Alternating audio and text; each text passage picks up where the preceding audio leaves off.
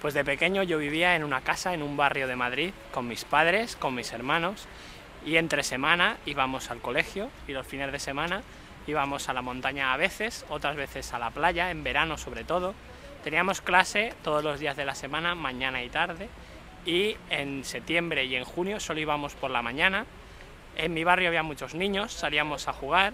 Algunas tardes, si el tiempo lo permitía, salíamos a jugar, otras veces nos quedábamos en casa pero casi siempre merendábamos juntos.